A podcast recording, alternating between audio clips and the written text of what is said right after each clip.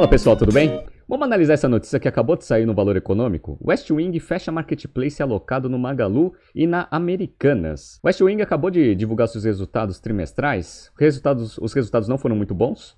E eles já divulgaram também para os analistas um plano aí de racionalização de despesas e eventualmente racionalização dos investimentos que a empresa vai fazer para preservar o caixa. Vamos entender o porquê dessas iniciativas.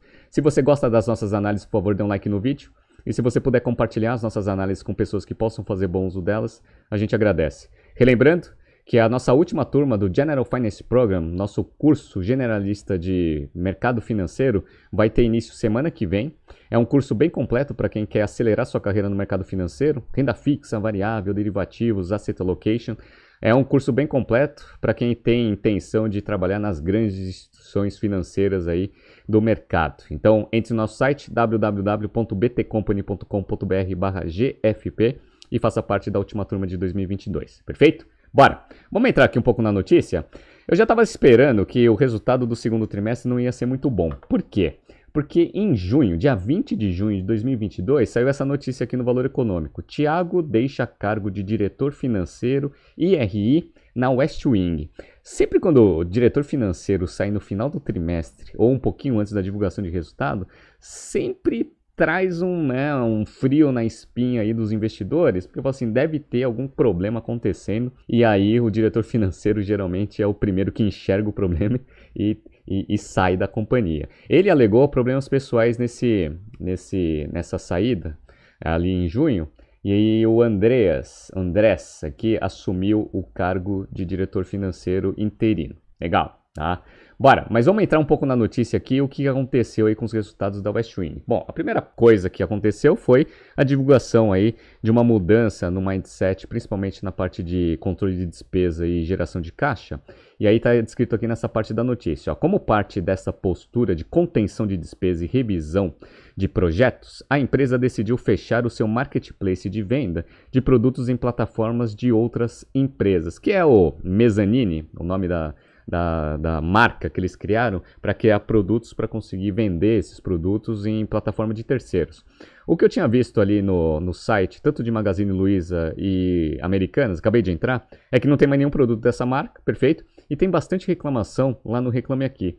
Então, o que eu acredito que deve ter acontecido é que a operação em si, ela ficou muito difícil de gerenciar, fora toda a expansão do negócio principal do West Wing.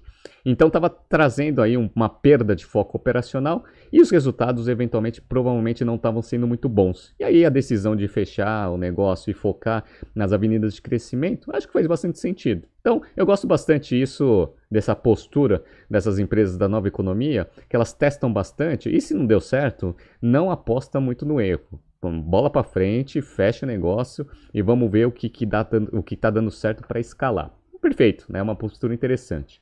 Além dessa decisão sobre o marketplace, a West Wing ainda está analisando a abertura de novas unidades no país este ano, após duas inaugurações de abril a junho.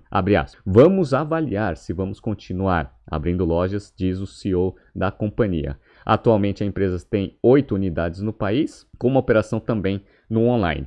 Então, a West Wing ela também tem aquelas lojas físicas que são integradas na sua operação digital para você conseguir fazer aquela estratégia omnichannel. Perfeito. Mas como a gente está percebendo, eles estão com um problema, ou pelo menos estão revisando é, bastante os investimentos, até para dar uma preservada no caixa. Como a gente sabe, toda vez que você abre uma loja própria, você tem um capex significativo aí. Então, talvez precise ter um pouco mais de racionalidade também. Se for abrir, onde vai abrir e qual que vai ser o modelo para esse negócio se pagar. Basicamente é isso.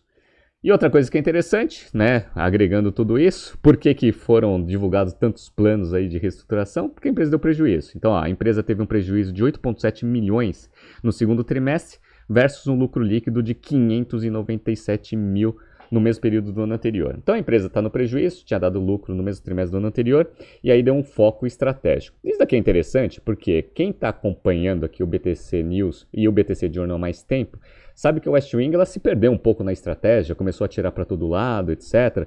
Quis até comprar uma agência de turismo que foi muito mal visto pelo mercado e o negócio melou.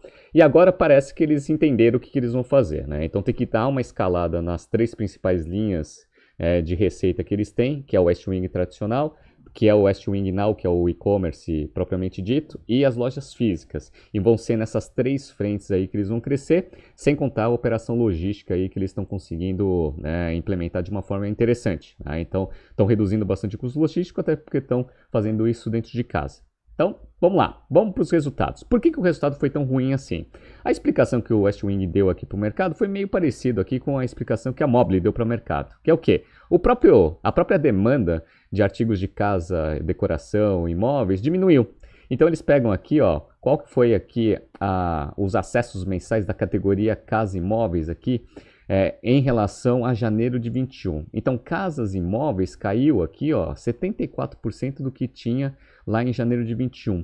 A única coisa que cresceu foi o quê? Foi a parte aqui do GMV da Westwing, 108. Então, a busca diminuiu bastante, consequentemente, o interesse do mercado por esses artigos foi ruim. Né? Então, diminuiu bastante e isso trouxe uma influência direta ali no top line, com uma redução que eu vou mostrar para vocês até então. Beleza, bora. E aí, o que, que eles estão focando agora? No crescimento das três linhas de receita que eu mostrei para vocês. Então, o Now aqui cresceu 20% em relação ao, ao segundo trimestre de 21. Interessante isso aqui, né? Então, ó, só para entender aqui como que são as, os canais de venda, tem o Westwing tradicional que tem aquelas, é, aquelas promoções que por tempo limitado, que você precisa comprar, senão a promoção acaba. Perfeito? Assim que nasceu o. West Wing Now, que é o e-commerce tradicional, e tem as lojas físicas. Então, o West Wing Now cresceu bastante, como a gente viu aqui é, nos resultados trimestrais. As lojas, que são poucas e que estão sendo revisadas se o modelo de expansão vai ser por loja física, estão também performando a, a princípio bem. Então, o Semi-Store Sales aqui ó, teve um crescimento de 45,4% em relação ao segundo trimestre de 21, então as mesmas lojas abertas no ano anterior aumentaram sua performance aqui de venda em 45,4%. Legal, tá? Então ah, parece que pelo menos em termos de venda o negócio está indo bem. Tem que ver, obviamente, se a margem EBITDA marginal aí do negócio, das lojas, está sendo positivo para justificar uma expansão por loja física. Perfeito.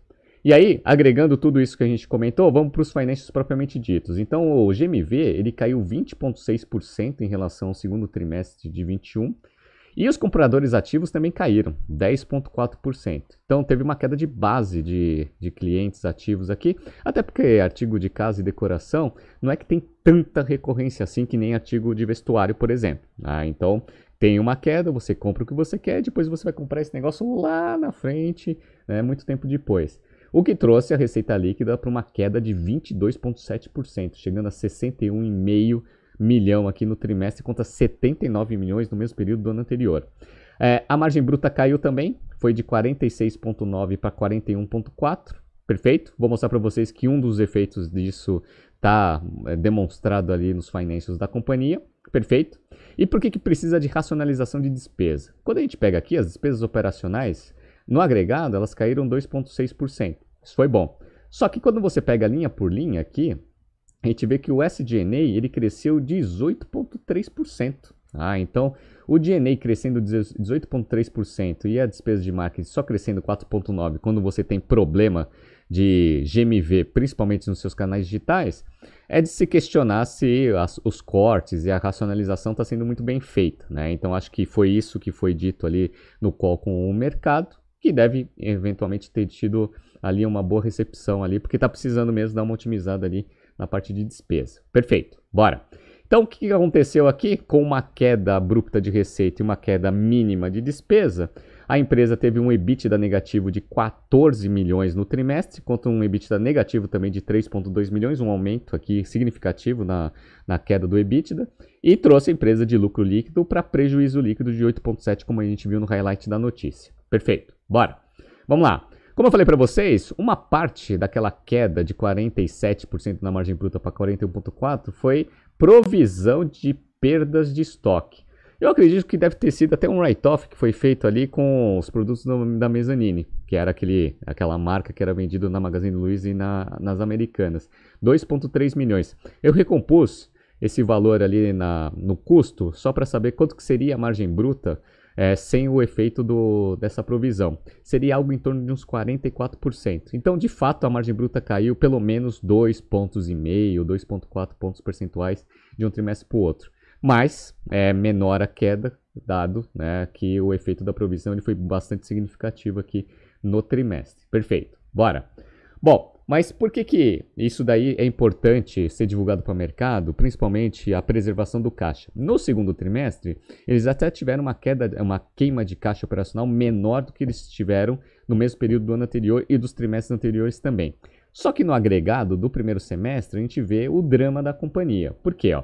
Eles queimaram no primeiro semestre 79,9, 80 milhões de caixa das atividades operacionais, contra uma queima de 61 milhões no mesmo período do ano anterior. Então, em um semestre, eles queimaram 80 milhões em operações. Como a gente viu, eles ainda estão em dúvida se eles vão para a estratégia de crescimento por loja física. Por quê? Porque ó, só a adição de imobilizado aqui, que o grosso provavelmente deve ter sido as inaugurações, foi 7 milhões e 600. Se uma empresa ela não gera caixa operacional e ainda precisa fazer investimentos em torno de 7 milhões e 600, de onde que vai vir o dinheiro? Vai vir do consumo de caixa. Por quê? Porque a empresa que basicamente já fez a abertura de capital ano passado, já está com dinheiro no caixa.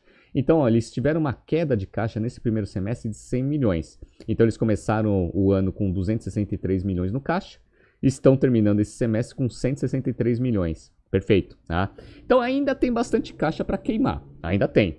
Mas se por semestre você queima 100 milhões, vai durar mais um semestre e meio aí e aí vai começar a ter dificuldade. Mas teve uma coisa que eu achei interessante que eles começaram a implementar, que eu não achei ruim, que é o quê? Eles estavam fazendo antecipação de recebível mesmo tendo dinheiro no caixa. Uma coisa que para mim não faz muito sentido. Ah, se você tem dinheiro no caixa, por que, que você vai antecipar recebível, dado que na antecipação de recebível você tem que pagar um juros? Tá? Esse é um ponto interessante aí para se discutir.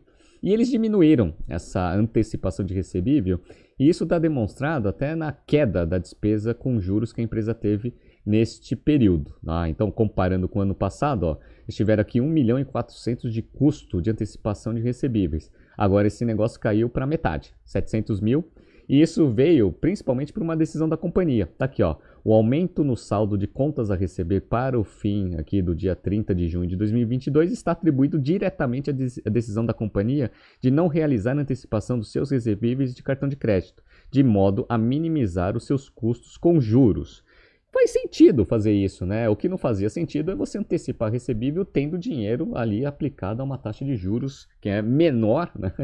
do que o custo da, da, antecipação que você tem com os adquirentes. Então, eu acho que agora, acho que com a casa arrumada, sabendo efetivamente o que a empresa vai fazer, até que alguns errinhos de percurso, eles vão começar a ajustar e de pouquinho em pouquinho você vai melhorando um pouco dos resultados do negócio. Eu acho isso interessante.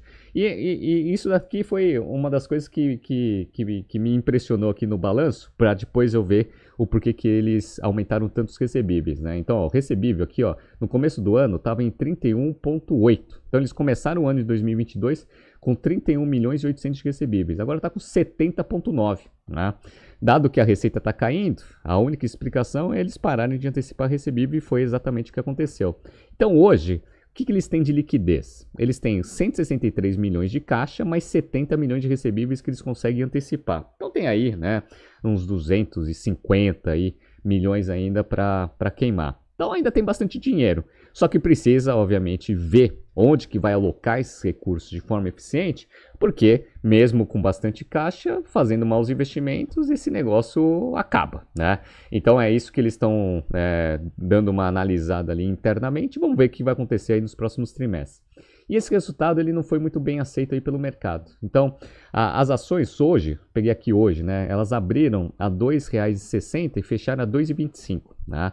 E quando você pega num histórico um pouco mais longo, desde a abertura de capital, você vê o sofrimento aqui das ações no mercado de capitais. Eles abriram capital aqui a 9,17 está 2,25. Então, uma perda violenta para quem entrou na abertura de capital e ainda está com papel em mãos.